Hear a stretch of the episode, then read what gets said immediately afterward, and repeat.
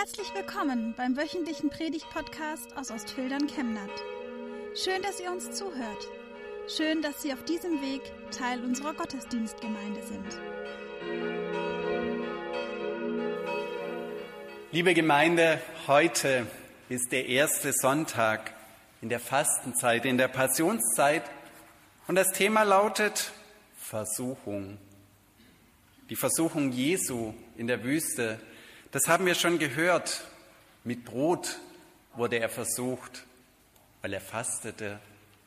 Vielleicht macht das ja jemand sieben Wochen ohne, dann wird das nicht ganz durchhalten ohne Essen. Aber es gibt viele Dinge, auf die man verzichten kann.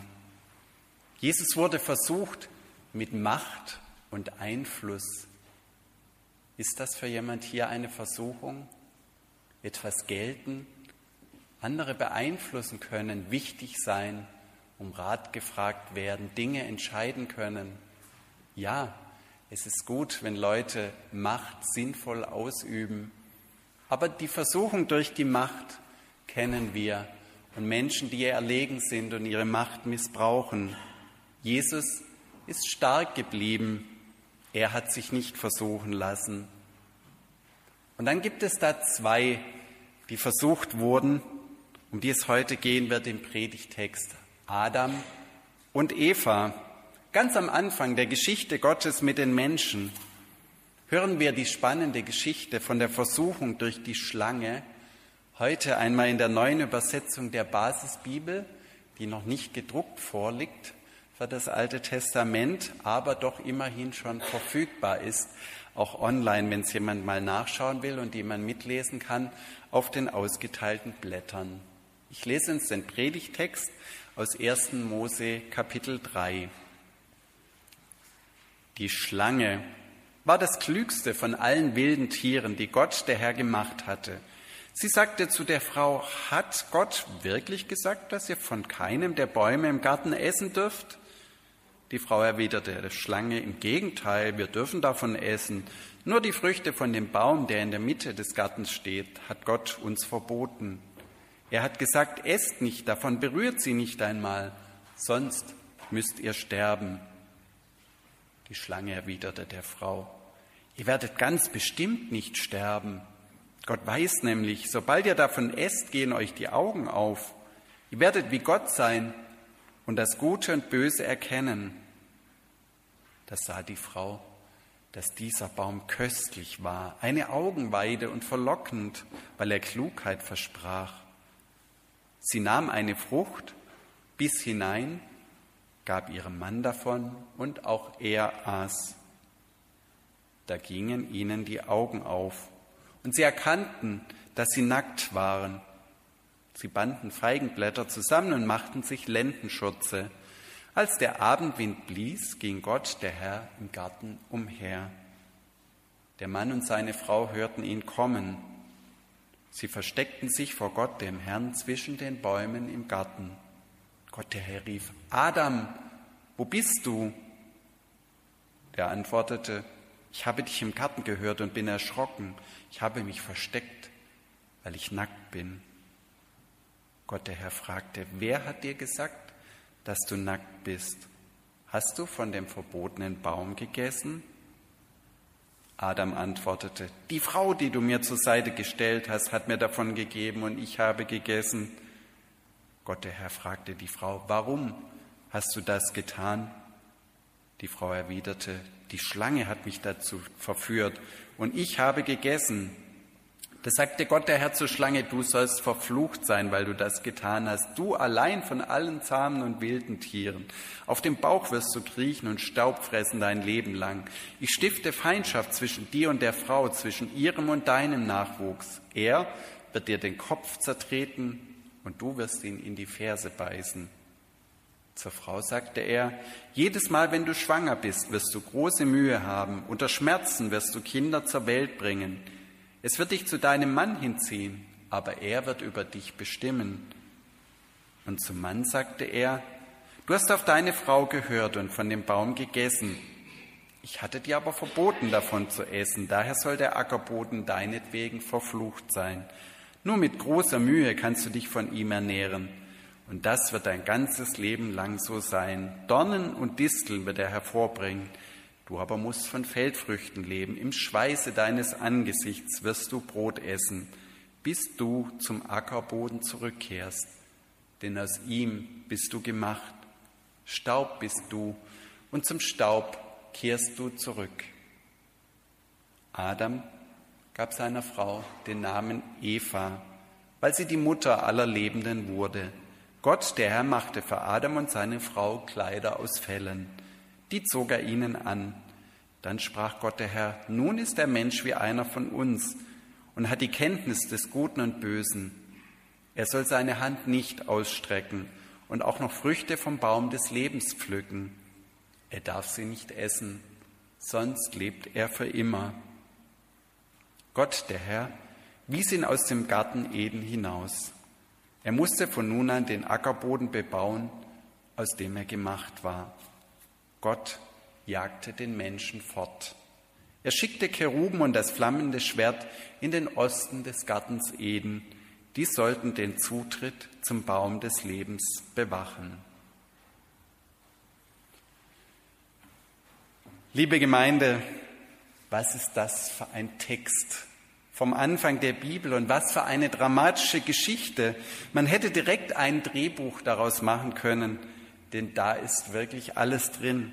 Packende Dialoge, Spannung, wie es ausgeht, gefährliche Tiere aus dem Hinterhalt, Hinterlist und Lüge, wunderbare Kamerafahrten über ein herrliches Paradies, Nacktheit und tiefe Scham. Und dann noch ein E-Drama. Du bist schuld. Nein, du. Nein, du. Nicht umsonst ist die Vertreibung aus dem Paradies und die Versuchung eine der beliebtesten Darstellungen in der Kunstgeschichte geworden. Adam und Eva sind der Versuchung erlegen, erlegen und deshalb leben wir heute alle jenseits von Eden. Es ist eine Urgeschichte, die da erzählt wird. Adam ist ja nicht nur ein einzelner Mann, sondern sein Name bedeutet Mensch. Und dieser Name ist ursprünglich verwandt mit dem Wort Erde im Hebräischen. Adama, aus Erde bist du gemacht. Ein Erdling bist du Mensch, Staub, Materie von der Art des Ackerbodens. Und deshalb wirst du auch wieder dorthin zurückkehren. Bei jeder Beerdigung gibt es eine Erinnerung an diese Bibelstelle. Erde zur Erde, Asche zur Asche, Staub zum Staube. Ja, wir sind vergängliche Erdlinge. Adam der Erdling und Eva, die Mutter aller Lebenden, die sind mit uns verwandt. Und ihre Geschichte ist deshalb auch unsere Geschichte. Gehen wir also dieser Versuchung nach, Sie beginnt mit einer üblen Verdrehung der Wahrheit durch die Schlange. Sollte Gott gesagt haben, Gott hat überhaupt nicht gesagt, dass man von keinem Baum im Garten essen darf. Eine maßlose Übertreibung ist das. Nur von einem Baum, dem Baum der Erkenntnis des Guten und des Bösen, sollten die beiden nicht essen. So steht es in 1. Mose 2. Aber die Schlange ist klug wie heutige Verführer auch. Erst einmal dreist etwas Falsches behaupten, schon ist man im Geschäft. Fake News in die Welt setzen, weil jeder, der versucht klarzustellen, sich mit der Lüge auseinandersetzen muss, die der andere in die Welt gebracht hat. Man muss sich auf die Argumentation des Gegners einlassen. Und die Lüge, die zielt in diesem Fall direkt auf das Gottesverhältnis. Sollte Gott wirklich gesagt haben, dass du im Leben nie mehr Spaß haben darfst außerhalb der Religion? Sollte Gott wirklich gesagt haben, dass man besser nicht auf Wahrheitssuche geht als Christ, weil das vom Glauben wegführen könnte, dass für Christen Wissenschaft tabu ist? Sollte Gott wirklich gesagt haben, man kann viele Sätze ausdenken, die solche Unterstellungen beinhalten, und das verdrehen, was Gott wirklich gesagt hat und wirklich von uns will. Wenn ein Gespräch also so beginnt, sollte Gott wirklich gesagt haben, gilt das wirklich in deinem Glauben, dann sollten wir auf der Hut sein. Wahrscheinlich wäre es vom Ausgang der Geschichte her betrachtet am besten gewesen, wenn Eva ihrem natürlichen Instinkt beim Anblick einer gefährlichen Schlange gefolgt wäre und einfach weggerannt wäre. Lass mich in Ruhe mit deinen Halbwahrheiten und weg wäre sie gewesen. Hätte uns vieles erspart, aber wie gesagt, es ist eine Urgeschichte, die uns heutigen etwas sagen will. Apropos Schlange. Warum eigentlich eine Schlange? Das klügste von all den wilden Tieren. Bis heute sieht man bei uns in einem ähnlichen Zusammenhang eine Schlange. Konnte es nicht überprüfen, ob es hier in Chemnat auch so ist, aber normalerweise das A bei einer Apotheke enthält so ein kleines Symbol, so ein Heilbrunnen und da ist eine Schlange drauf. Manchmal sieht man bei Krankenhäusern oder Notarztwagen noch diesen Eskulapstab mit einer Schlange dran. Eine Natter windet sich da herum. Eskulap war bei den Griechen ein Heiler, ein Arzt. Und der Schlange wurde tatsächlich in der Antike Heilkraft zugeschrieben. Ihre Haut wirft sie ab, die verjüngt sich wunderhaft und aus ihr wurden Heilmittel, Pulver hergestellt. Ihr Gift ist bedrohlich, Ihre Haltung, wenn sie sich aufrichtet wie eine Kobra bei der Schlangenbeschwörung, die wirkt magisch. Ihre Fortbewegung ist faszinierend. Wie kann man kriechen und dabei so schnell sein? Das fragt man sich bis heute. Und die abwartende, lauernde Haltung der Schlange, die dann blitzschnell in Aktion übergeht, wenn sie Beute sieht, das wirkt klug. Viele altorientalische Religionen sehen in der Schlange ein Symbol für Fruchtbarkeit. Und so gab es Schlangengötter, zu denen man betete. Die Schlange wurde aus all diesen Gründen später auch ein Bild für den Satan, den Widersacher Gottes. Allerdings, hier steht nichts davon. Hier steht nur Schlange. Und wir sollten uns auch hüten, da gleich den Satan drin zu sehen. Die Schlange ist ja einfach ein Tier, das unter paradiesischen Umständen noch mit dem Menschen reden kann, so wie Gott es auch noch tut, der ganz natürlich im Garten spazieren geht, als wäre er ein Bewohner dieses Paradiesgartens.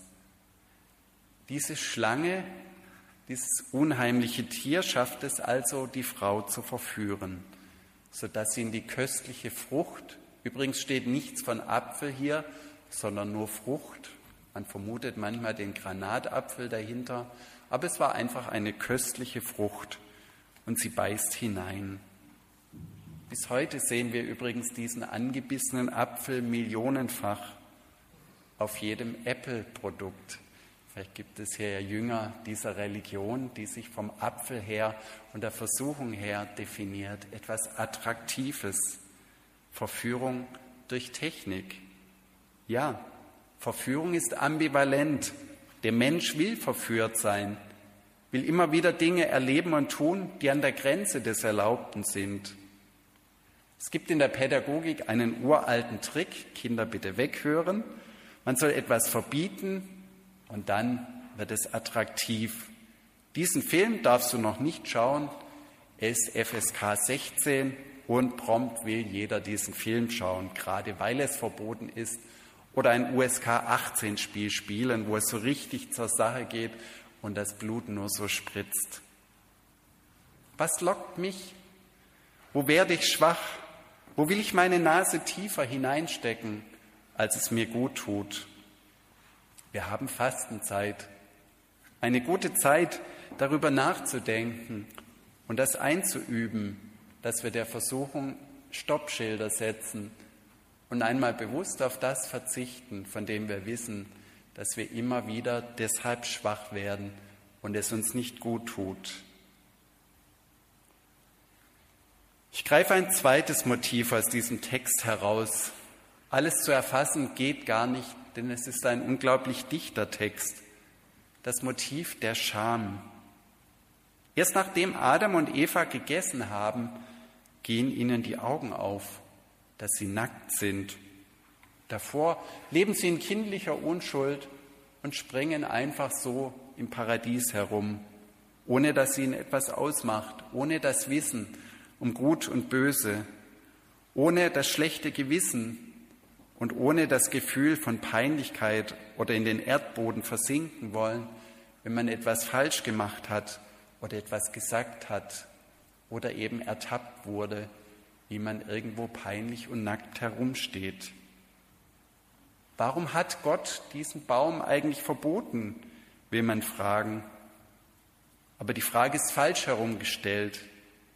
Die Urgeschichte erzählt eben nicht nur eine Anfangsgeschichte, sondern auch eine Dauergeschichte, eine urmenschliche Geschichte, die zeigt, was der Preis des Wissens von Gut und Böse ist. Der Preis ist, dass wir um unsere eigene Verführbarkeit wissen und darum, dass wir die Grenze zum Bösen viel zu oft überschreiten. Mit diesem Grenzübertritt müssen wir leben und das ist nicht leicht. Nicht einmal Menschen, die an Gott glauben, haben es da leicht. Wer sich nur vor sich selber rechtfertigen muss, lebt allerdings auch nicht besser als einer, der sich vor Gott rechtfertigen muss. Denn Gott ist ein gnädiger Richter, aber wir selbst beurteilen uns oft übertrieben hart. Diese Scham, dieses Ertapptwerden, dieses schlechte Gewissen steckt also in uns drin, sobald wir um Gut und Böse wissen. Da gibt es keinen Ausweg und kein Zurück ins Paradies der kindlichen Unbeschwertheit. Aber Gott ist gnädig. Nachdem die Menschen sich aus Feigenblättern notdürftig Schürze zusammengeflickt hatten, die sofort verrutschen, wenn man sich bewegt, macht Gott ihnen anständige Kleidung aus Leder, aus Fellen, etwas, das hält, mit dem man sich wieder frei bewegen kann und wo die Scham gut bedeckt ist. Nicht beschämen andere Menschen, ein wichtiges Thema auch für uns. Gott geht nicht so mit uns um, dass er uns beschämt. Die Strafe für die Überschreitung des göttlichen Gebots ist trotzdem extrem hart und plagt uns bis heute. Schmerzen bei der Geburt für die Frauen, mühsame Feldarbeit für die Männer, eine konfliktbeladene Beziehung zwischen den Geschlechtern. Das Gift der Schlange hat gewirkt und es wirkt bis heute.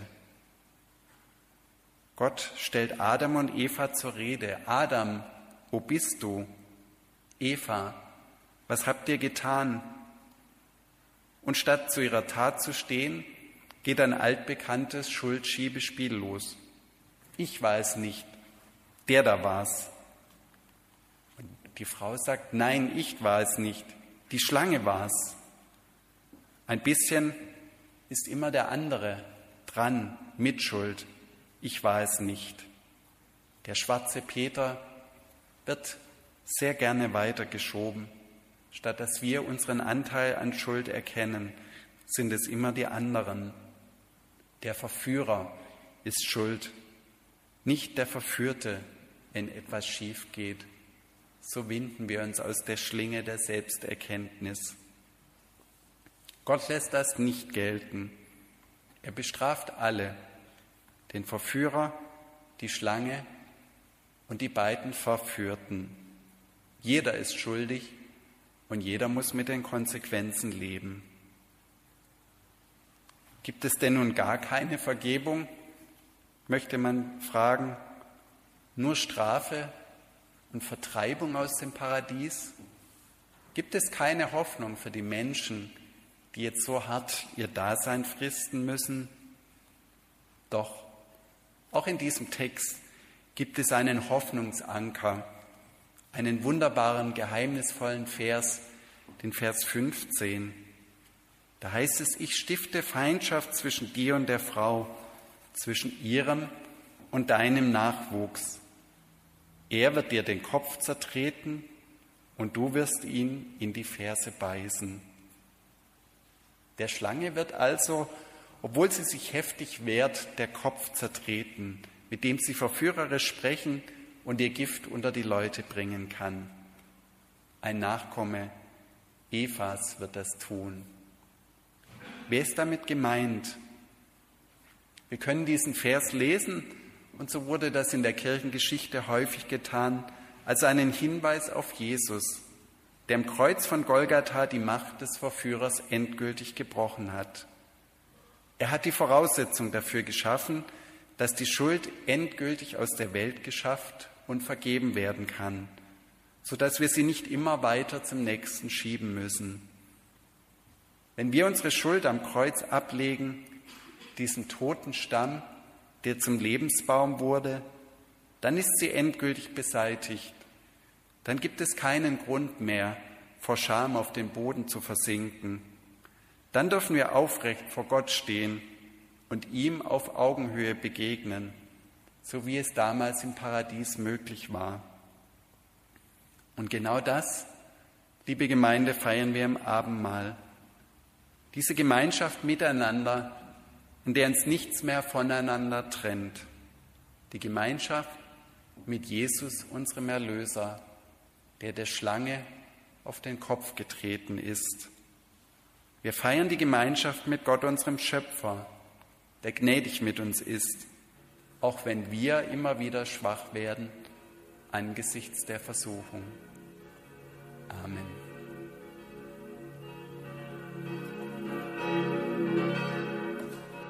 Wir wünschen eine gute und gesegnete Woche und hoffen, dass Sie nächste Woche wieder dabei sind oder wir dich beim nächsten Mal im Gottesdienst vor Ort sehen. Weitere Infos zur predigenden Person und zu den Angeboten unserer Kirchengemeinde findet man auf unserer Homepage chemnat-evangelisch.de.